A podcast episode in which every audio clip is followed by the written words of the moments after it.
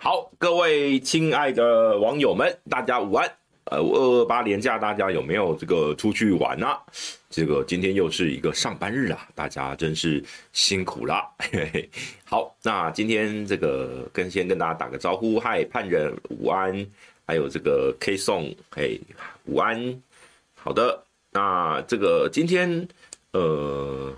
嗨嗨嗨，陈颖午安午安午安。好，我们今天哦，这个。大概比比较是这个时事议题的部分，大概比例大概一半哦。有一有一件事情，我要先在一开场的时候，我要先讲哦，就是今天的这个叫首次提告判决定验哦，啊，到到底是什么事呢？其实这个事事情还之前还上过新闻哦，呃，就是我去提告，可以请小编可以这个秀出第一张图哦。那这个这是我去呃，这个其实二零二一年的案子。二零二一年，等于是前年的，应该是十月份的时候，那那个时候那个时间点发生什么事情呢？那个时间点发生就是我在我的粉砖上面爆料陈柏维的这个肇事逃逸的案件。好，那肇事逃逸的这个案件，我发了文之后呢，有一位以前的这个媒体同业，他姓曾哦，那我们就叫他曾曾曾先生好了。好，不管那曾先生哦，他就在他的粉脸书哦，那因为他的他是一个比较这个立场比较鲜明哦，他的呃独派或者说他这个这个支持民进党也好，或支持绿色的这种意识形态是非常明显的。那他常常会在粉脸书上面去修理人啊、批评人啊等等。那他那一天呢，他就啊、哦，这个在我的在把我的这个写陈柏惟肇逃的这个事情的新闻的这个粉砖哦截图，然后呢，在他自己的脸书粉砖上面呢，他就发表说：“哎，黄某人就是最可耻的这个最可耻的媒体败类。那这个这家伙令人不齿的事迹罄竹难书。”这是什么？配合红色势力操作，断章取义判决书，影射陈柏惟酒驾，点点点点点哦。那反正基本上他就是骂我败类哦。然后呢，说我是配合红色势力来操作。那呃，这个这个案件哦，其实呃，当时在事情发生的第一时间。我我根本看不到他脸书，因为他脸书把我封锁。那是有一个朋友，反正他就跟我说：“哎、欸，那个谁谁谁又来又来骂你了。”他过去常常在脸书上面骂我，但这次我觉得他骂的有点过分了。而且因为那个时间点，我开始做这个政治评论的工作，那也还大概不到两个月哦，大概是那个这个事情发生在十月六号嘛。那我是八月，我记得是八月八号才上第一次的通告，所以还不不满两个月。那而且那个时候我八月底开始在主持这个电台的节目。所以我觉得我个人的名誉，呃，已经不是我个人的名誉的问题了，因为也有关到，比如说我主持电台啊等等，可能会牵连到电台的这个声誉等等的。所以呢，哦，那时候我就请这个呃朋共同的朋友说，呃，请他哦，这个把删文哦，我就说，诶，如果你可以，你愿意的话，你把这个文章删掉哦，这个我就我就不追究了哈。那结果我没想到过了。我还设定了一个时间哦，就比如说呃，当天晚上六点，好，你愿意删文的话哦，我就不既往不咎。后来我一直到了大概晚上七八点哦，这篇文章基本上都没有删除了。那所以我就去报案了，我就去这个警察局做笔录啊，就是对他来提告这个妨碍名誉。好，那哦对，今天哦今天是那个朱大的这个，他现在中午也要开始直播嘛，对，所以如果大家这个。要看这个，今天好像朱大的来宾是伟汉哥哦，所以这个非常强哦。如果大家有这个有空的话，就两边都看。那如果没办法，就是一个一边来补课哦。非常感谢大家。好，那我我去提告，当然这个警察哦，其实这个反正就是把这个事情的来龙去脉，因为我都有截图，那都有相关的一些事证哦。所以呢，这个我我是认为我这个告本来就有有有心理准备，那我也觉得我应该会告赢。那后来我还是委托了律师来处理这个案件哦，因为呃，如果一旦进入了这个司法程序，那后续呃，我因为除了刑事的部分，我也希望能够从民事来去求偿哦。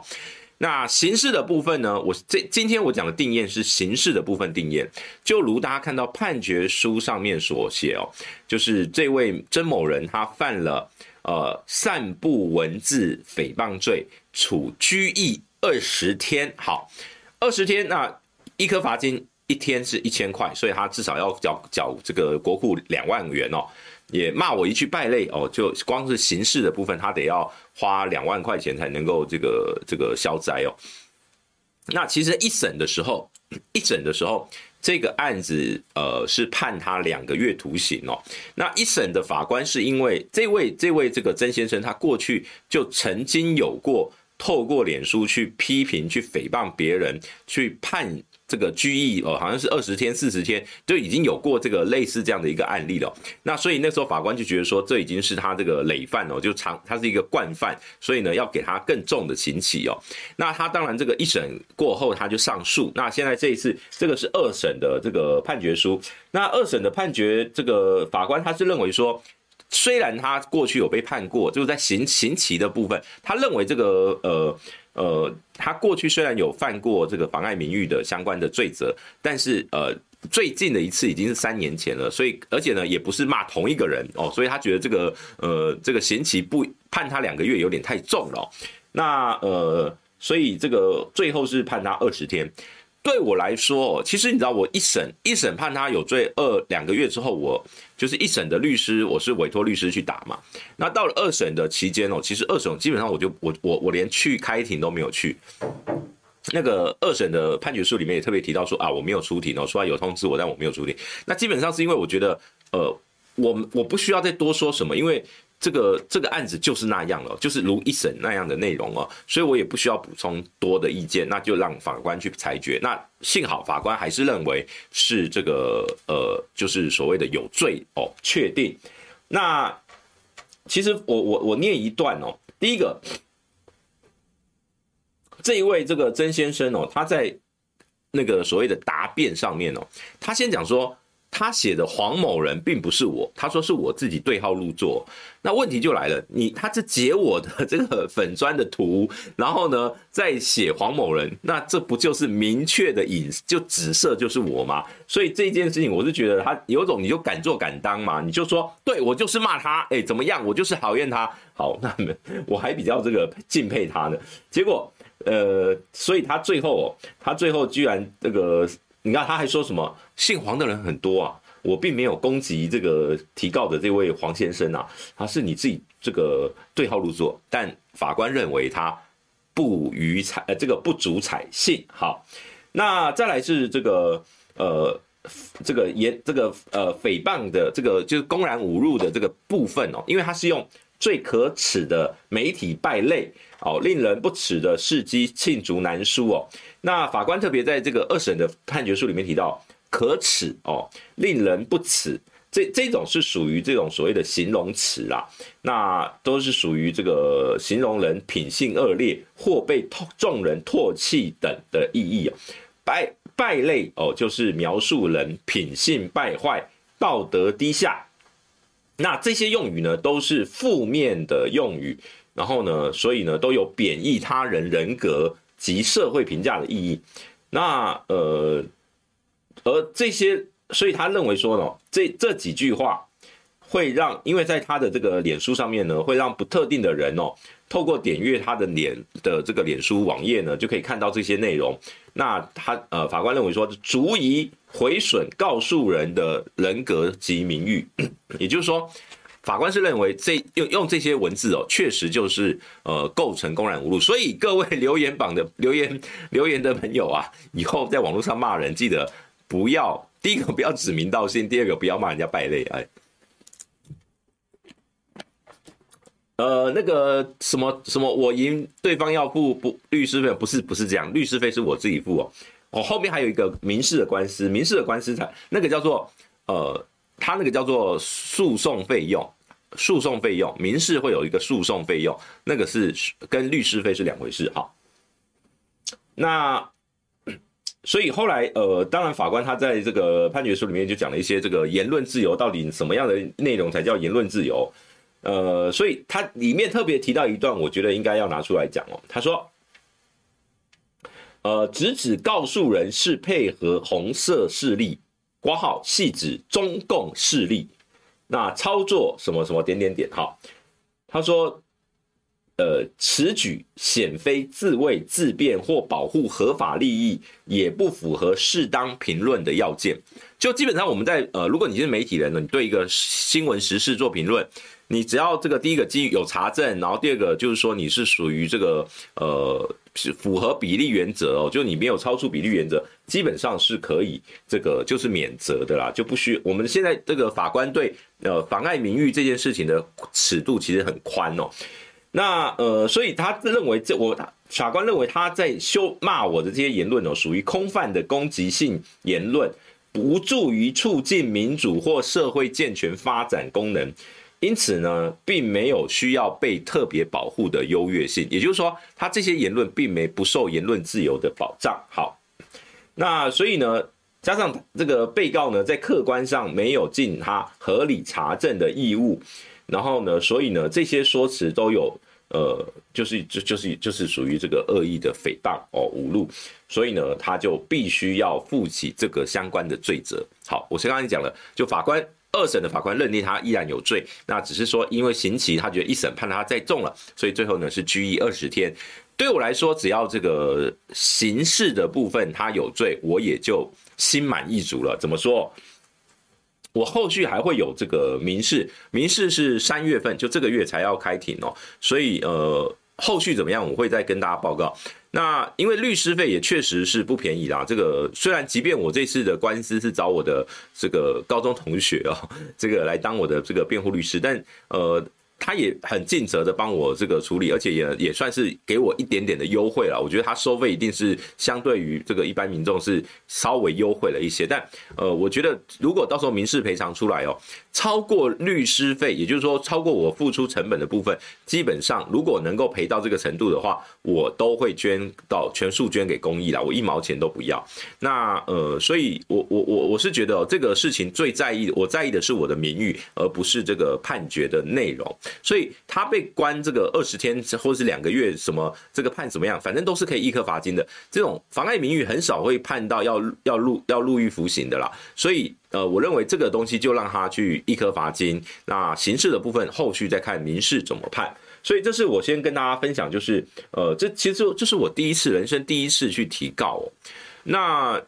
当然，这位先生他后续也还是有不断的在他的这个呃。这个推特啊，或者说在他的脸书上面不断的继续来攻击我。那后来我还补充告了一次，但那次那个法官就说啊，他没有指名道姓，所以呢，你这个告不成。那总之，我认为这个他后面后来他基本上就不太敢这个指明我的名字来告来来骂我了。那我觉得至少让他有一个呃呃，应该讲就是被呃那要怎么说，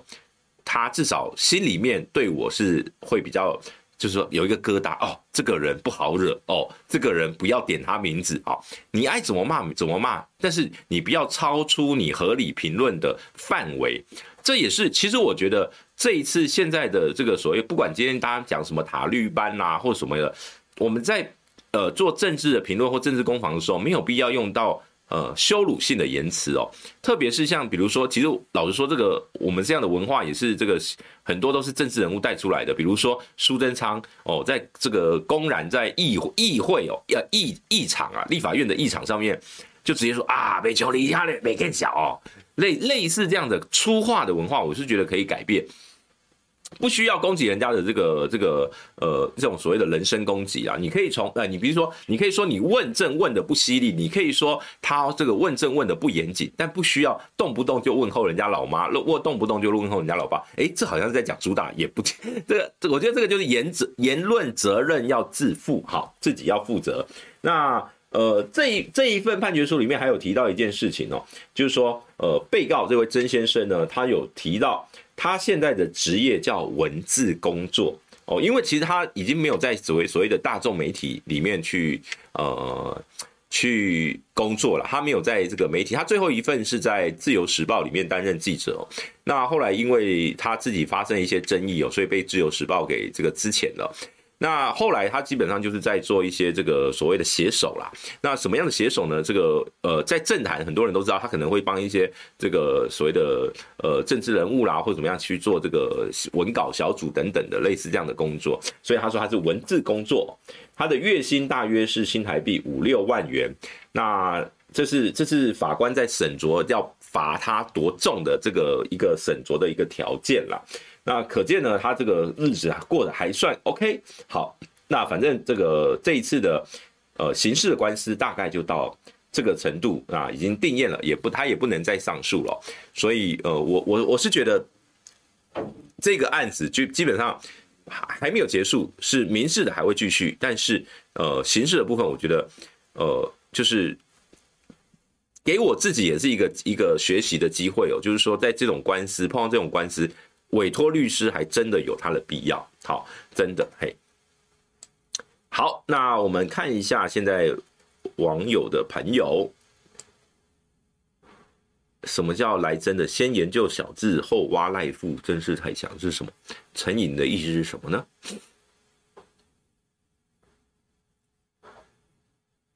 呃。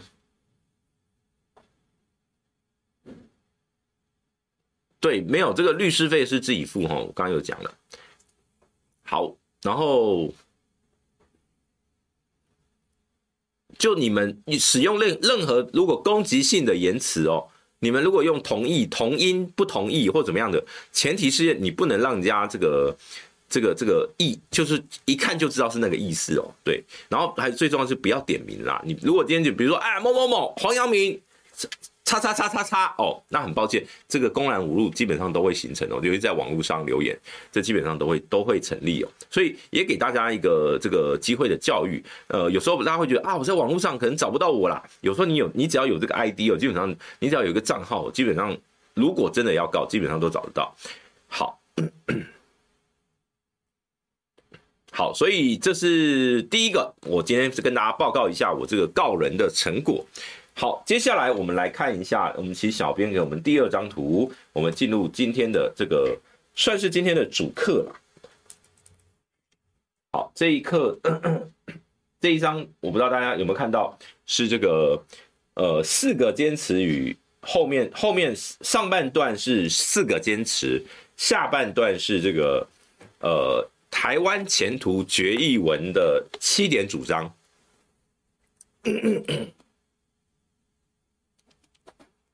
刚吃饭哦，所以 喉咙觉得有点卡卡的，请容许我喝个热一点的东西。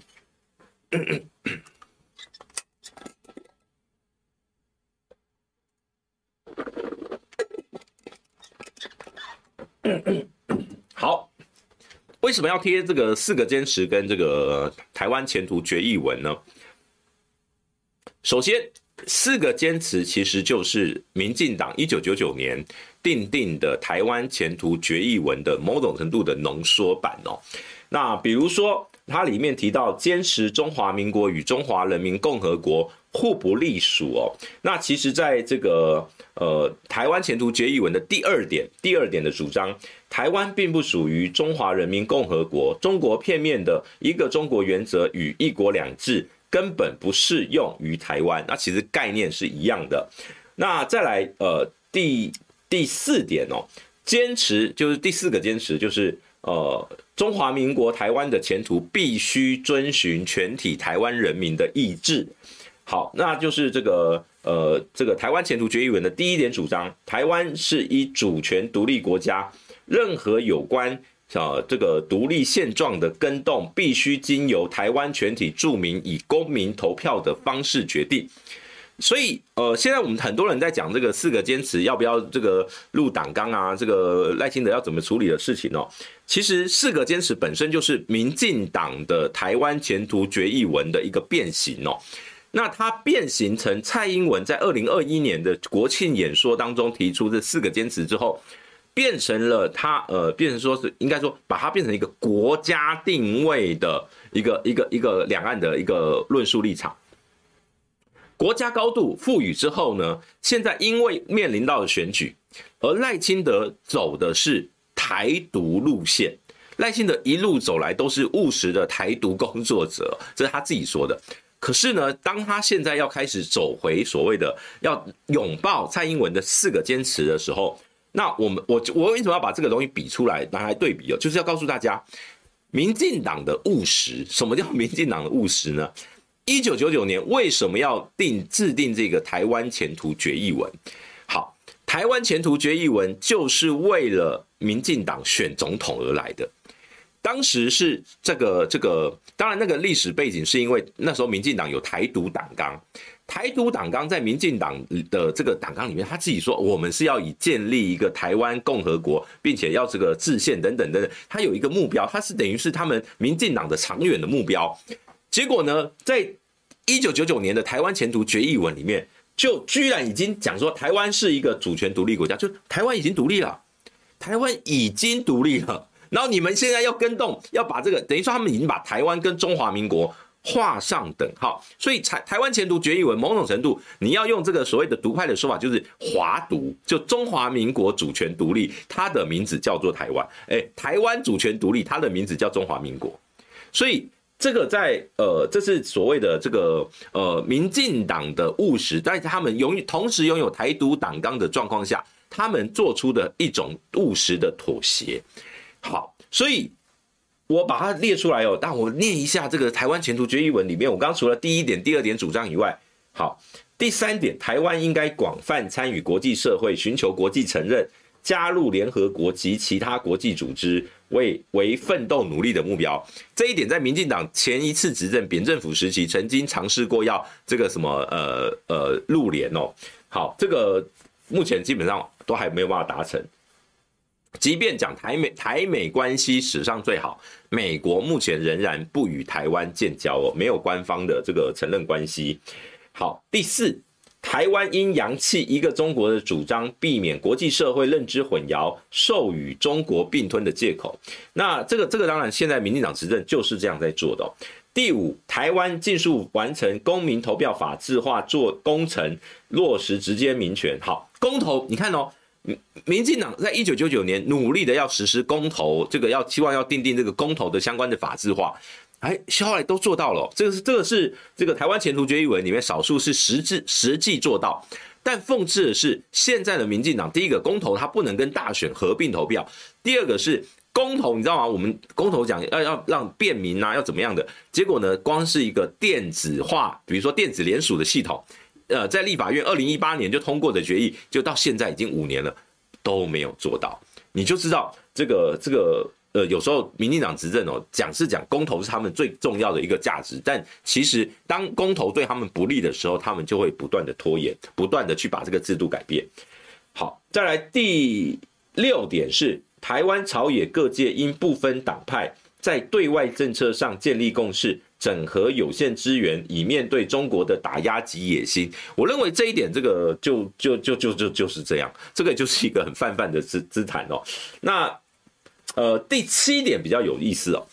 第七点是台湾前途决议文里面哦，他提到的是台湾与中国应透过全方位对话，寻求深切互相了解的经贸互惠合作，建立和平架构。以期达成双方长期的稳定与和平。注意哦，台湾前途决议文里面是有提到两岸要和平稳定，也要建立和平架构的哦。这是一个这是一个很有趣的主张哦。所以你要说当年，诶，当时在一九九九年的时空背景，阿扁一样是一个被认定是所谓的独派哦，这个走台独路线的人，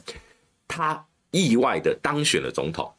那你说这份台湾前途决议文对于民进党来讲，他就会如获至宝，他们会不断的觉得，哦，我只要拥有了这个，我可以拿到一部分的所谓的中间选民，我的那个台独的主张就可以搁置，或者说并并列在我的这个党纲里面，那就变成只是一部分，而不是全部。好，所以台湾前途决议文在一九九九年变成了民进党的主要主张之后。二零二一年用在蔡英文任内用四个坚持来包装，现在成为民进党最重要的两岸论述，但是他们却漏掉了台第七，我刚刚讲的第七点的主张，就台湾与中国透过全方位对话啊，深切了互相了解，与这个建建立经贸互惠合作，还要建立和平架构。那这一点赖清德要怎么做呢？这个我们就可以拭目以待。好，那请小编给我们下一张哦。那下一张就是这个赖清德最近的这个党内的这个一些说法，要他这个呃传出说他要高举和平保台，所以要延续蔡英文的四个坚持。我前面前前言讲完了四个坚持跟这个台湾前途决议文，接下来我们要再讲赖清德，不管他有没有把四个坚持放进党纲哦，党内有一些人是觉得觉得很有趣，很很呃很支持，也有人觉得哎，这等于是把台独哦，这个等于是搁置了。好。在我们一样哦，我上个礼拜有讲到这一本书哦，这一本书就是赖清德他四年前出版的这一本叫做《用行动带来希望》的这一本书。这本书的第一，我讲这这个这个是呃第一第第一部分哦，第六十二页有一本叫有它的题目叫做《立足台湾布局全球，独立自主是壮大台湾的基石》哦。你看他他这本书第一章第一个章节。就是以他讲台湾独立这个议题来做开场，你可由此可知赖清德对台独有多么的坚持哦。好。那他一开场就他讲说，二零一六年十一月哦，这个台当时还在做台南市长的这个赖清德哦，那他到以色列去参加全球市长会议，拜会了以色列总理纳坦雅胡。那当时呢，赖清德问了一个问题哦，说这个以色列跟台湾一样面临严重的邻国的问题，以色列是如何处理？可以提供经验给台湾参考。纳坦雅胡回答是说，关键在于独立自主。他说：“以色列是个小国家，没有天然资源，外敌又环伺，处境很艰难。如果不是全民团结奋斗，让以色列达到独立自主，以色列早就亡国了。”好，那巴拉巴拉巴拉，好，赖清德他听完这一段纳坦雅胡的话之后，他说：“嗯，觉得他觉得台湾最重要的发展目标应该是独立自主。那他还把‘独立自主’这四个字分别给予意义哦，‘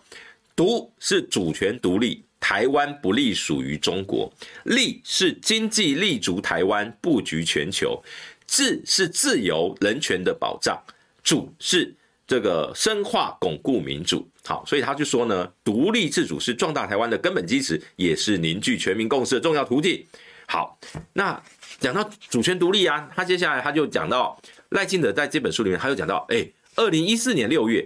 二零一四年六月，赖清德以台南市长的身份访问上海。那当时他就去为这个一个陈澄波的画展来揭幕，然后成为呢这个当时民进党县市长当中最后一位访问中国大陆的人，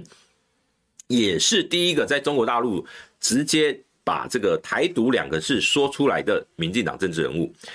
呃，赖清德是在上海复复旦大学哦。呃，进行的座谈与会的教授说呢，民进党应该优先解决台独党纲的问题，再来进行两岸交流。赖清德回应的时候说，要联要，他就跟这个大陆的这些学者说，你们要先了解，台湾到底是先有台独主张，才有民进党的台独党纲，还是先有民进党的台独党纲？才有台独主张。他说：“如果呢，台湾社会是先有台独主张，才有民进党的台独党纲，那么就算冻结台独党纲，也无法解决两岸的问题，只是会有另一个政党取而代之。”好，那所以你看赖清德在这边就讲喽，民进党一九九九年通过台湾前途决议文。台独固然是民进党的主张，但民进党尊重台湾人民的决定。何况两千年之后，陈水扁当选两届总统，证明台独是台湾社会的主张，也是经过社会极大共识。那接着赖清德说呢，如果两岸无法解决统独问题，就求同存异，先自信展开交流，透过交流达到了解、理解、谅解和和解，这个和平发展。那呃，这个。这个对岸的这个上海复旦大学的校长杨玉良说呢，统独议题一时难解，主张两岸应该要把时间拉长，空间加大，也赞成赖清德的了解、理解、谅解和和解这四解。好，那当然，这个这个是赖清德在做台南市长时期的一些这个跟台独有关的论述哦。好，二零一七年赖清德担任阁揆之后呢，在立法院。进行第一次进行这个呃施政报告备询哦，立委就问他这个两岸关系的看法嘛，他就回答说他是这个务实的台独工作者。然后呢，赖清德也说台湾是个主权独立的国家，不必另外宣布另外宣布台湾独立，所以呢，他就成为这个台湾第一位在这个国会殿堂直接说出台独的公的这个行政院长。好，那这个接下来他就巴拉巴拉巴拉讲了一堆他台独的这个说法啊。赖清德认为台独是台湾独立的简称，本意就是独立自主，台湾人做自己的主人，本来是理所当然的事。为什么会变成负面的词汇，甚至成为政治上的禁忌呢？哦，他说是因为国民党哦，这个专制威权时代以反攻大陆为目标，把台湾当成反攻大陆的跳板，台湾任何努力都是为了大陆而存在，不容许台湾独立自主。那所以呢，这个。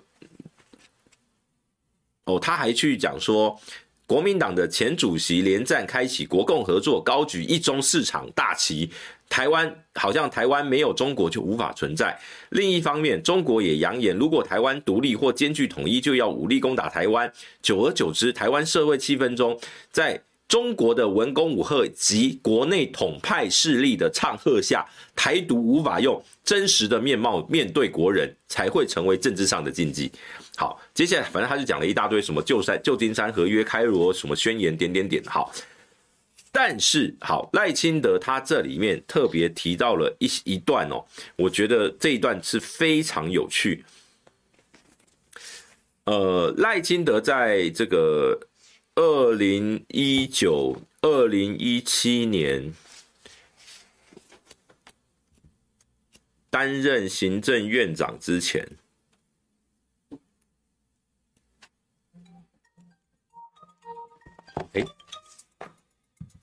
突然响了一只手机，手机突然响。好，让我找一下我要找我要讲的东西。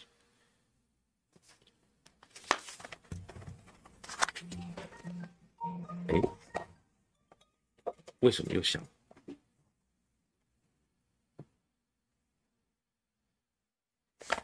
好，没事。而赖清德在这本书里面还提到一段，就是他去跟蔡英文互动的过程哦，就是二零一七年的蔡英文，呃，二零一七年的九九月九月，二零一七年的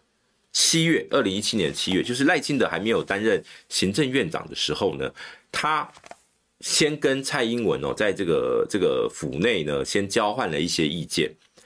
讲到其中讲到台独的部分是，呃，这个他说，哦，我还没有接行政院长，但是我知道我以前我是主张这个台湾独立的。如果未来我到了立法院哦，要被这个立委去询问我的台独立场的时候，我一定会被问到这个问题。那赖清德当时在这这这本书里面描述说，呃，蔡英文蔡总统说你可以维持一贯的说法，也就是说。赖清德在这本书里面形容蔡英文认同赖清德长期的这个台台独主张，你可以到立法院继续讲，你可以，你当了行政院长不影响哦，你可以继续讲。这本书出版的时候是在二零一九年的三月，当时赖清德去挑战这个这个蔡英文的这个连任，而。在这本书出版之后不没多久，有一位不具名的党政人士，大家去 Google 一下，你关键字就放呃赖清德呃什么不具名什么党政人士哦，这个这个台湾独立哦，可能就可以找到。那一篇这个报道里面就讲说，一位党政人士说，你生哎、他说第一个。赖赖清德在立法院的务实的台湾工的呃务实的台独工作者这种说法，蔡总统事前从未从未被被这个报备啦，就是说赖清德并没有向蔡总统报备。第二个，呃，赖清德身为行政院长发言不能不不是只代表个人，更是代表整个国安团队。他说他强调说，呃，行政院长身为一个国安团队的一员是没有个人的看法的。好。因此，当时呢，就是呃，等于说，应该是蔡英文身边的这个所谓的党政人士，是用打脸赖清德的方法来去处理这个这个事件哦。好，所以这个我我刚刚讲了那么多，其实这本书里面你就看到赖清德对台独的坚持，他不断的强调台湾要独立啊，要自主啊，有多么重要啊，等等等哦。可是，可是现在却说要四个坚持哦。哎，我们再来回顾一下四个坚持是哪四个坚持？注意哦，是坚持中华民国与中华人民共和国互不隶属，坚持中华民国台湾的前途由台湾人民遵循台湾人民的全体的意志哦。也就是说，哎，那你即便你今天民进党说啊，台湾已经独立了，可是你在意的那个台湾独立的那个价值，现在是用中华民国的外壳去那个叫做借壳上市啊，所以很多老独派。不满意民进党现在的这个两岸的路线的原因就在这边，他们认为他们要，比如说最近呃刚过世的这个辜宽敏先生，他要的就是台湾共和国。要制定，就算你今天没有台湾共和国，你要制定一个新的宪法，要摆脱，要抛弃中华民国这个外壳。好，这是老独派的主张。过去赖清德比较倾向这些老独派的看法，但现在他也必须为了选总统而妥协。好，那这是我刚刚讲到，就是赖清德的坚持。他当他我讲，当他当赖清德主张四个坚持的时候。就表示赖清德他不坚持了，不坚持什么？不坚持他过去的那个主张务实呃台独的这个路线。这个这个完全是矛盾的哦，绝对是矛盾的哦。这个跟过去赖清德不断强调台湾要独立的这种逻辑，其实已经不一样，本质上已经改变。就如同一九九九年民进党订定台湾决前途决议文，它本身就是一个把过去台独党纲其实是相矛盾的。但民进党聪明就聪明在，它可以把一个相矛盾的东西哦放在同样放在我们的党纲里面，然后告诉大家这就是台独，去把。台独定义转化，这也是国民党现在面临的一个困境哦。如果民进党是用这个方法去接近所谓的呃，不管是你说中间选民也好，或者说比较不懂这个两岸论述啊，比较没有这个独派思想啊，没有统独意识这样的一个呃选民哦，如果民进党可以做到，那国民党的九二共识有没有可能转转型转化成一个中间选民？可以多数人接受的，好，当然这个牵扯到一些，这不是单独，因为台独不要忘记了，台独对岸中华哎中国中华人民共和国对岸，他们只有一个反台独，唯一反对坚决反对台独的主张，九二共识却是对岸可以去定义的一个词汇哦，所以这是蓝绿在两岸论述上面一个最基本的不同。那当然这一块哦，这个在今年的选选战里面。会有很吃重的角色。我们看一下这个下一张，我们请这个呃小编给我们下一张哦。下一张是这个《美丽岛电子报》上个礼拜公布的这个民调的的一呃一部分哦。那这一份民这个民调的部分呢，我为什么要秀给大家看的原因是，这一这一题叫做“请问你认为赖清德的统独立场”。整体来讲是倾向台湾独立、维持现状或两岸统一哦。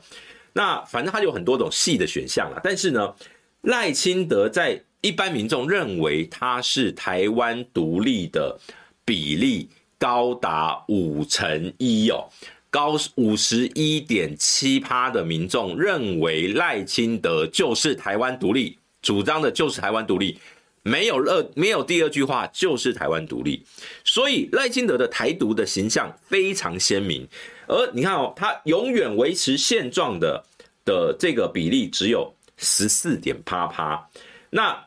认为赖清德是两岸统一，居然还有人认为赖赖清德两岸统一哦，是一点二趴。那我认为这一点二趴应该是随便乱回答啦，或者是这个这个很讨厌赖清德的人哦。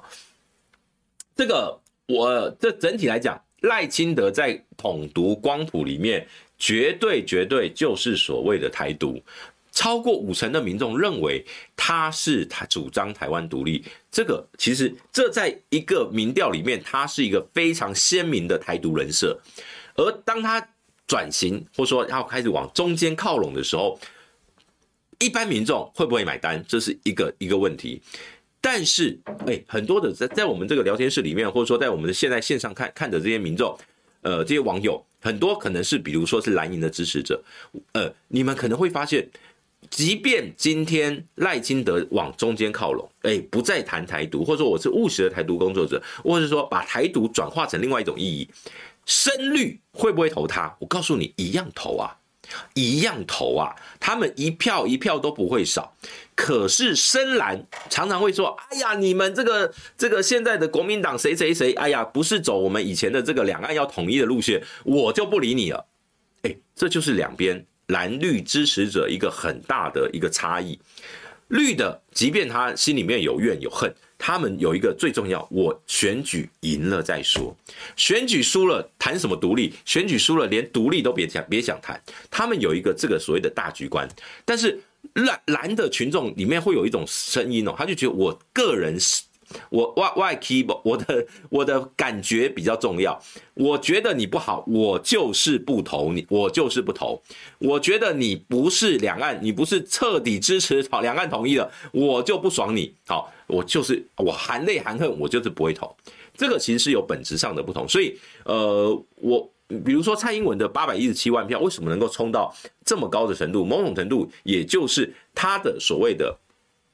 你你有听过蔡英文讲过台湾独立这四个字吗？没有，他从不讲台湾独立的。可是呢，他的票才能够极大化。好，一样的哦。如果今天在呃，我我讲真的，今天我我们今天跟这个跟意识形态无关，我纯粹从选举技术哦。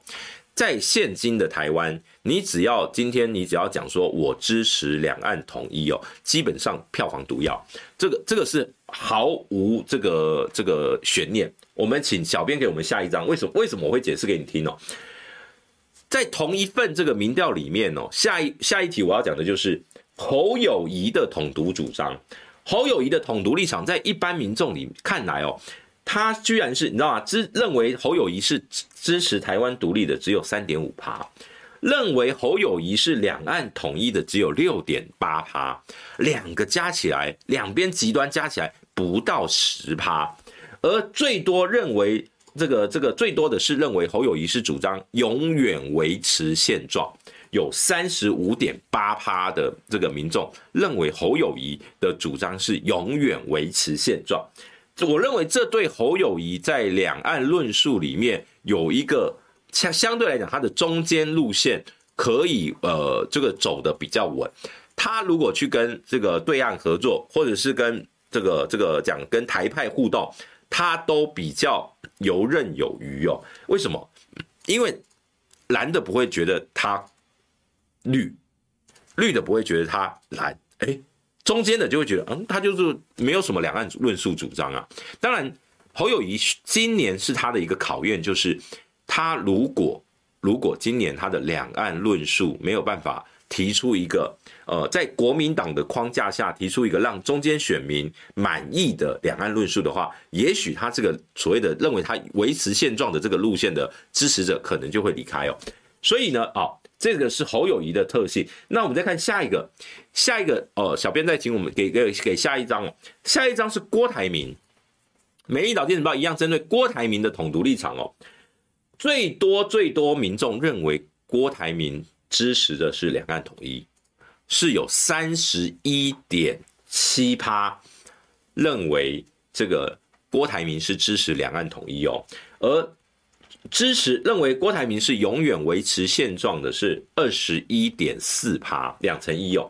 那认为郭台铭是台湾独立的是五点六趴，也就是说，郭台铭基本上他就变成他在光谱上面是比较亲统哦。那他往统统统统一这个这个这个论述移动的时候，其实某种程度他的这个框架，即便还是有两成多认为他是维持现状，但是这个框架。对郭台铭，我认为他在呃这个统独光谱的移动上面，尤其他又要跟国民党合作的话，不管他未来合不合得成啦，未来他的这个两岸的论述的基础，我认为它的弹性就会比较小一点。那最后最后一题哦，就是说这个美丽岛电子报它还有一题，我们请小编给我们下一题哦，下一张，它里面就提到说。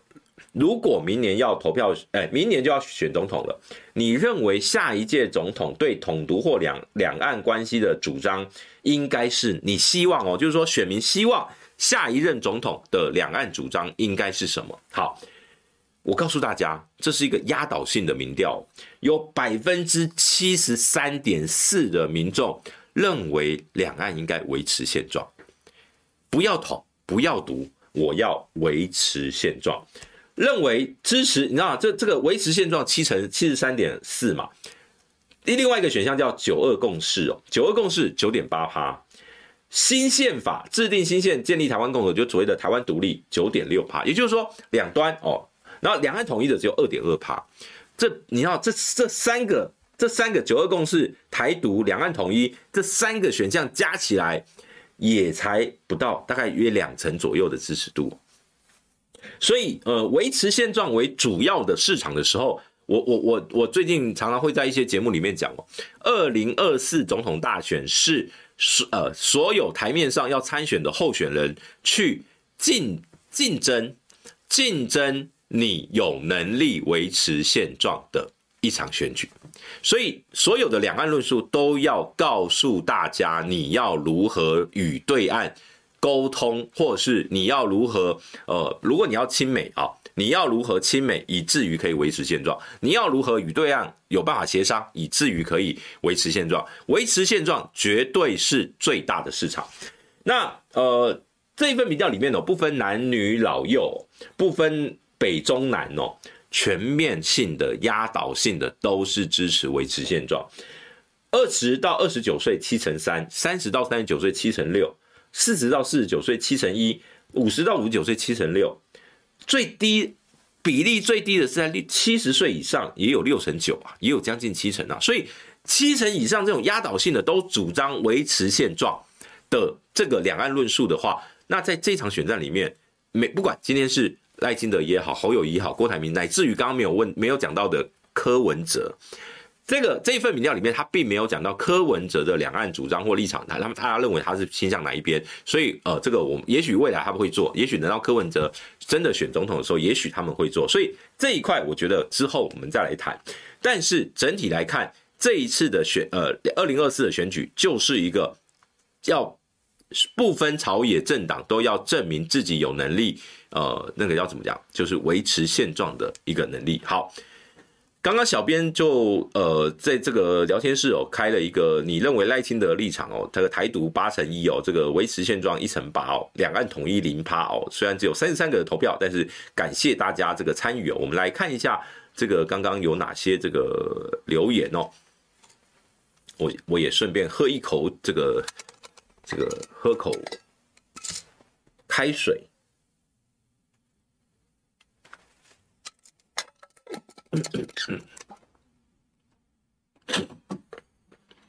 对了，台湾前途决议文当然要亮哥亮哥来讲，当然更更完整啊。其实我刚刚提的台湾前途决议文，它只是其中的一小部分。它台湾前途决议文有非内容非常多，但我讲的那个主张，主张应该就是他们所谓的核心的目标嘛。目标大概就是它的大纲这样子。嘿，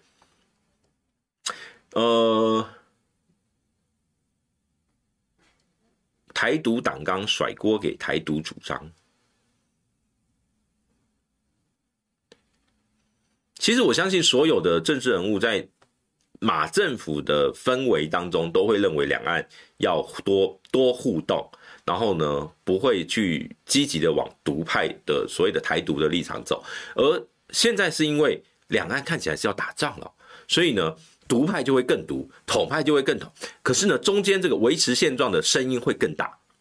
这也是你看哦，最近这个不管是我们最近有讲聊到这个全民。防卫动员准备法，全民防卫动员准备法，这个法律一样啊，就是为什么要在这个时间点来修？很明显就是因为有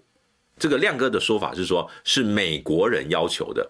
而昨天，昨天在这个朱学恒的直播里面，那个翁 P 哦，就是翁履中老师哦，他是有提到说。这个有，因为最近有非常多的这个美国的参众议员来台湾这个参访啦，等等，每一批每一批来，他们基本上大致大致上会晤的这个这个部会哦，以这个国防部啦等等的为主哦，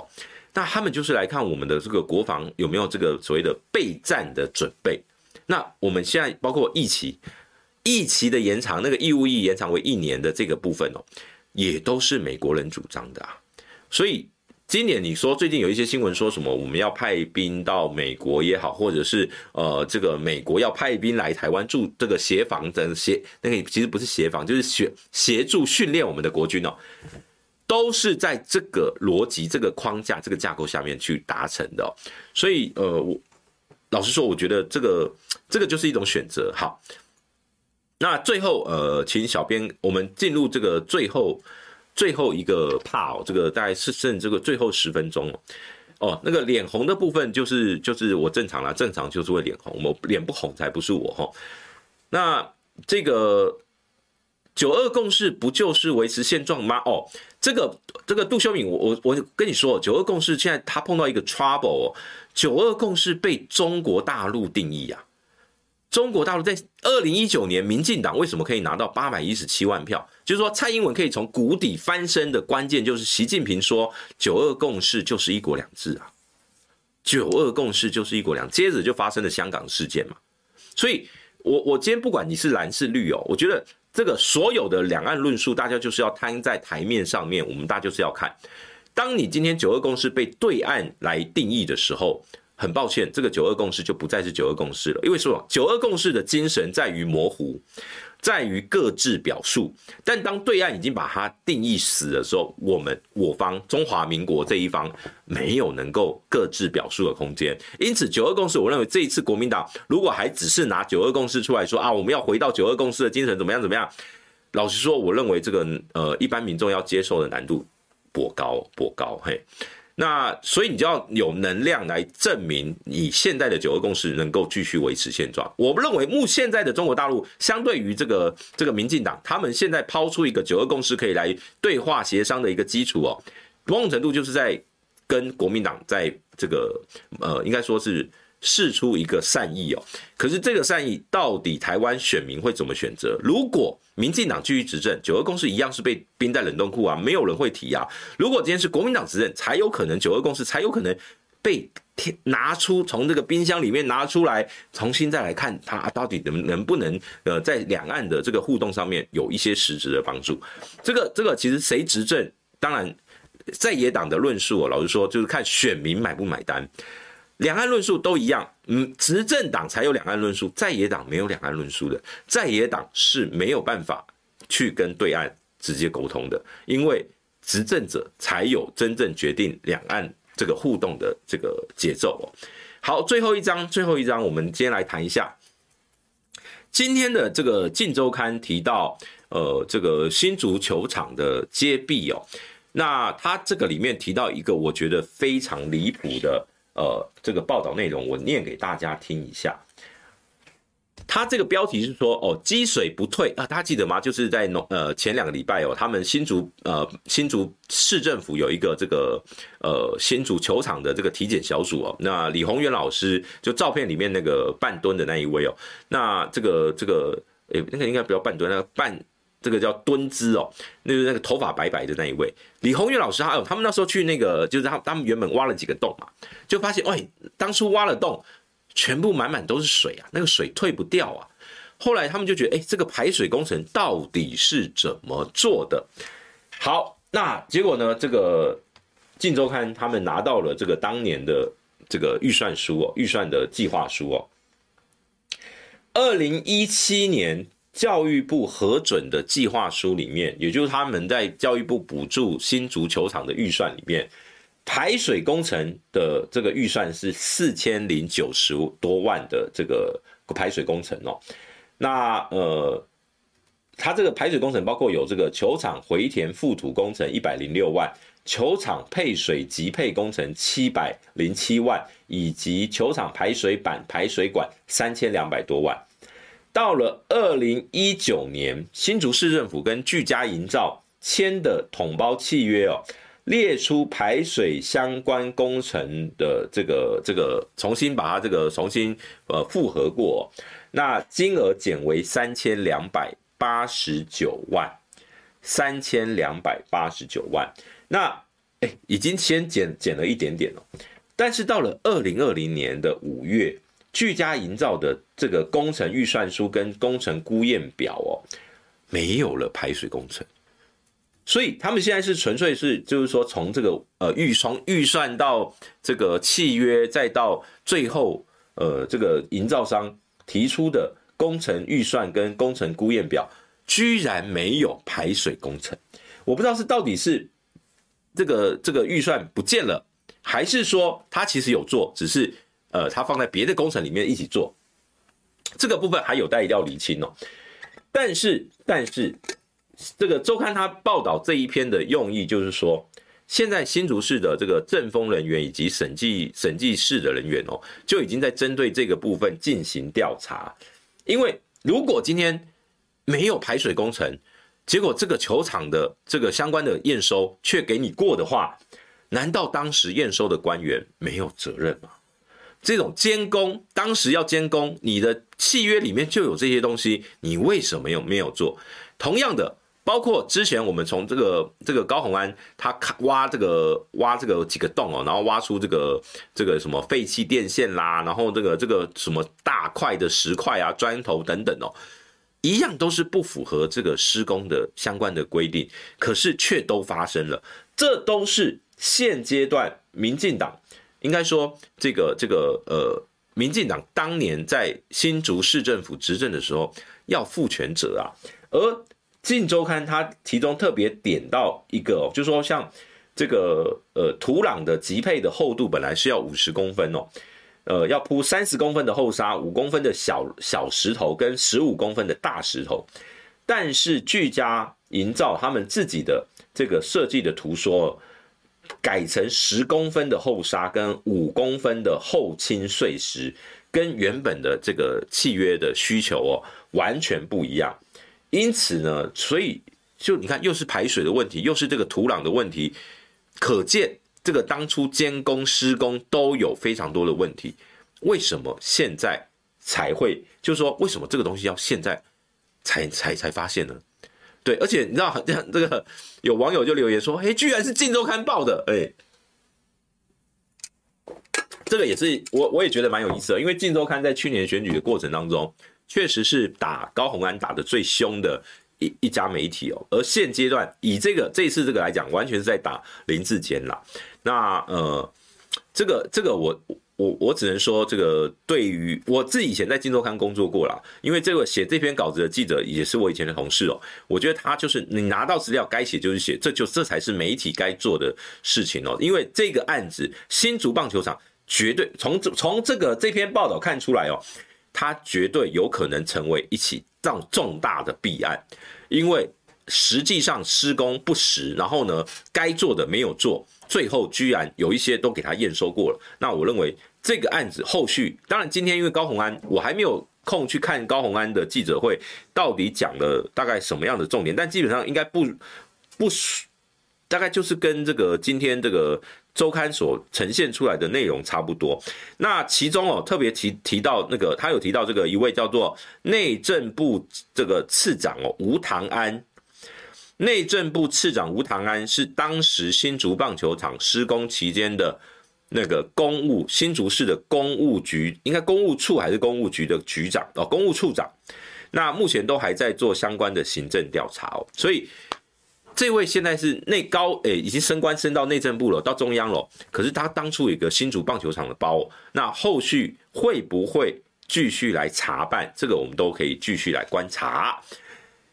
好，哎，会不会知道新竹市政府要开记者会？就是以，其实我觉得以以这个时间铺陈哦，因为刚好今天新竹市政府开这场记者会，我认为其实反而是新竹市政府。配借着周刊出刊，然后开这场记者会，我是觉得这个也没有什么谁先知道的这个问题哦。那呃，对呃，这个曾世荣说九二共识的解释权在对岸哦，他说不在我方，这才是最大的障碍，是有可能的。小智会不会被关是很难说，因为通常这个球场的他就是所谓的摆拍嘛，他可以说啊，我不知道啊，这个都是下面公务处啊，这是他们的问题哦。但是基本上因为林志坚已经政治死亡了，他已经这个从政治政治上的已经是这个包括新足球场这些事情，包括他的论文，已经让他在政治上的政治生命，我认为已经死亡了。好，那这个十六岁的造册列管，我也觉得很扯啦，就是呃过去。大家记得，如果今天国防部说啊，这个民防法、民防法里面也有规定啊，这个全民防卫动员法本来就有这个相关的规定啊，可是过去有没有做？没有，过去没有这样做，现在突然要这样做，那就表示有人发现我们的法制面有一些东西你没有实施，所以呢，他在盯哦，这个有人是谁哦？按照亮哥的说法是美国人哦。好，所以也就是说，美国人要你们现在把你们的这个所有这个备战啊、被这种全民国防啊、全民动员的所有法令，全部都要检讨，而且全部都要落落实哦。嘿，好，那我们这个今天哦，差不多，我们今天现在时间差不多到这个呃一点半了。呃，也欢迎大家这个呃踊跃把我们的影片分享出去啦，也订阅啦，然后呢加入我们的会员。那未来呢，因为下个礼拜我先预告一下，下个礼拜我们会有邀请来宾来到我们现场。下个礼拜是呃邀请罗志强强哥正在参呃争取这个国民党大安区立委初选的罗志强来到我们现场，也欢迎大家到时候呢来线上跟这个强哥互动。好，那我们今天的这个这个直播呢，就到尾声啊，就跟大家说声拜拜，感谢。